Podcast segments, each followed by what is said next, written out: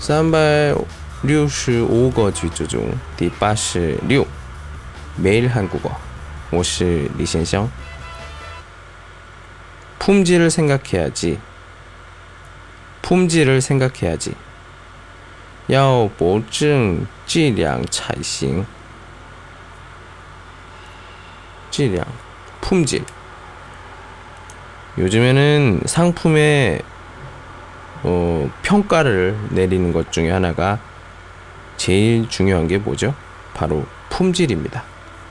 이 품질이 나쁘면 가격이 싸도 싸서 다른 것보다 뭐 구입하기가 쉬워도 사람들이 많이 구매를 하지 않습니다.